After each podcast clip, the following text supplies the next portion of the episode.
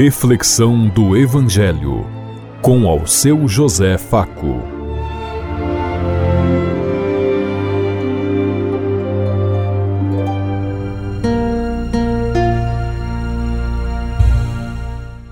Paz bem a todos os ouvintes da Rádio Construtiva e todas as emissoras em sintonia conosco e o povo que nos ouve. Queremos levar até você uma mensagem de amor através da palavra de Jesus Cristo. Hoje no Evangelho de Marcos, capítulo 7, versículo 24 a 30. Quinta-feira, 8 de fevereiro de 2024. Que a graça e a paz de Deus Pai, Deus Filho, Deus Espírito Santo vos ilumine nesse dia e seja uma boa notícia para todos.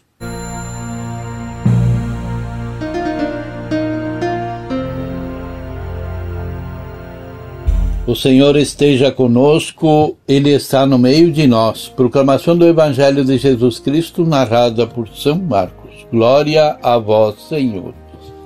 Naquele tempo, Jesus partiu dali, foi para a região de Tiro e de Sidão. Entrou numa casa e não queria que ninguém soubesse, mas não pôde passar despercebido porque logo uma mulher que tinha uma filha possessa de um espírito maligno, ouvindo falar dele, veio lançar-se aos seus pés. Era gentia Ciro Finícia de origem e pedia-lhe que expulsasse da filha o demônio. Ele respondeu: Deixa que os filhos comam primeiro, pois não está bem tomar o pão dos filhos para lançar aos cachorrinhos. Mas ela replicou: Dizes bem, dizes bem, Senhor, mas até os cachorrinhos comem debaixo da mesa as migalhas dos filhos. Jesus disse: Em atenção à tua palavra, vai, o, o demônio saiu da tua filha. Ela voltou para casa e encontrou a menina re, recomposta na cama. O demônio tinha deixado. Palavra da salvação. Glória a vós, Senhor.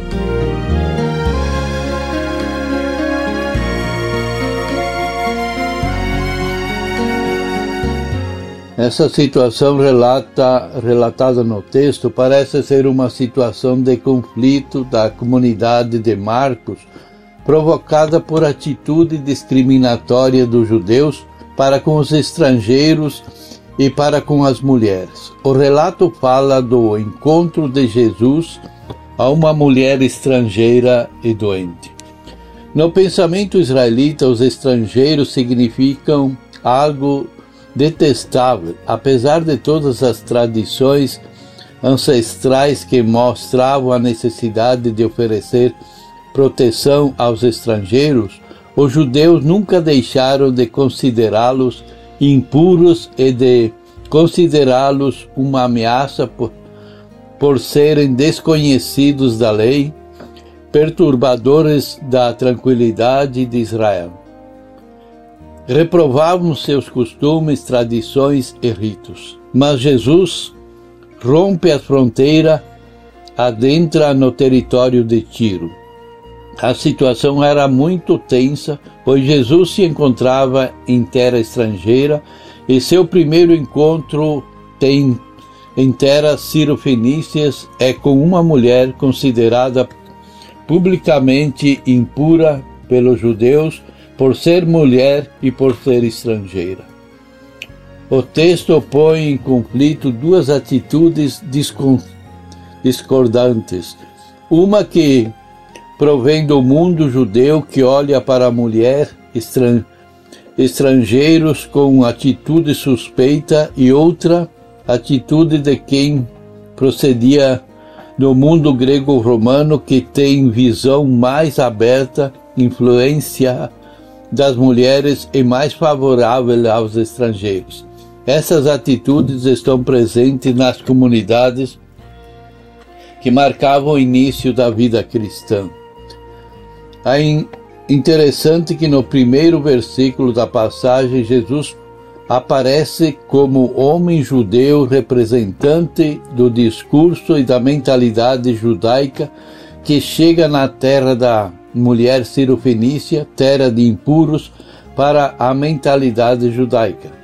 Querendo se ocultar, manteve-se fora do alcance das pessoas, talvez para manter sua pureza ritual.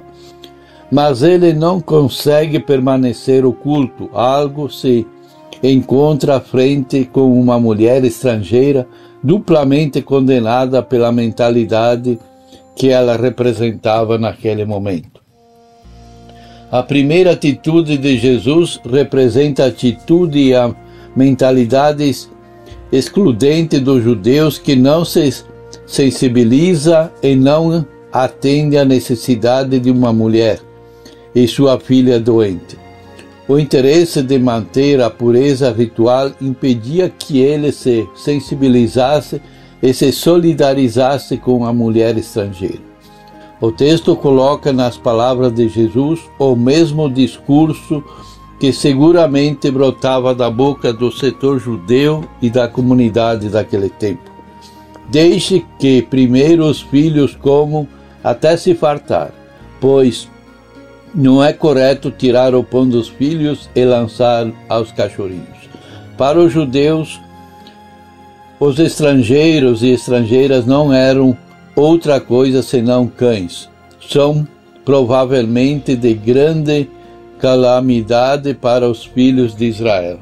Por isso, essa atitude que Jesus tomou naquele momento chama atenção a resposta da mulher cirofenícia. Ela podia responder com diversas argumentações ou ficar simplesmente em silêncio em sinal de reprovação. Contudo, ela utiliza o termo, os termos de Jesus para fazê-lo repensar sua posição excludente. É verdade, Senhor, mas também os cachorrinhos comem debaixo da mesa as migalhas das crianças. Pela boca da mulher cirofenícia falam as representantes de gentios marginalizados e as comunidades cristãs que são excluídas pela pobreza e por tantas outras questões. Através do, da personagem da mulher estrangeira, os gentios reclamam aceitação na nova comunidade de fé.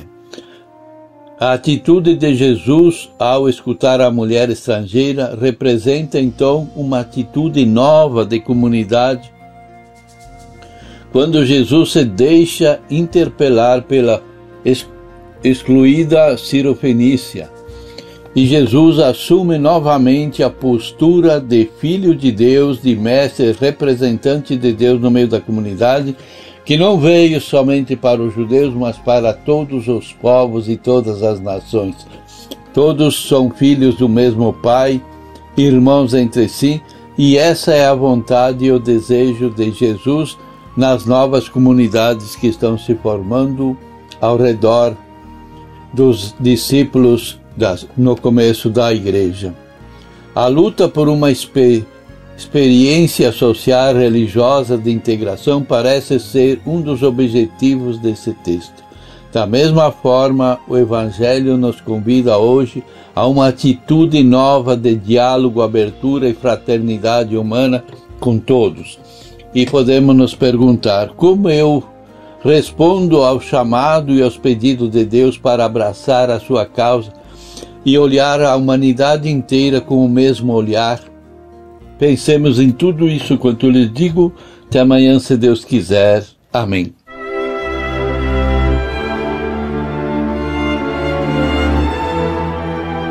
Você ouviu Reflexão do Evangelho com ao seu José Faco.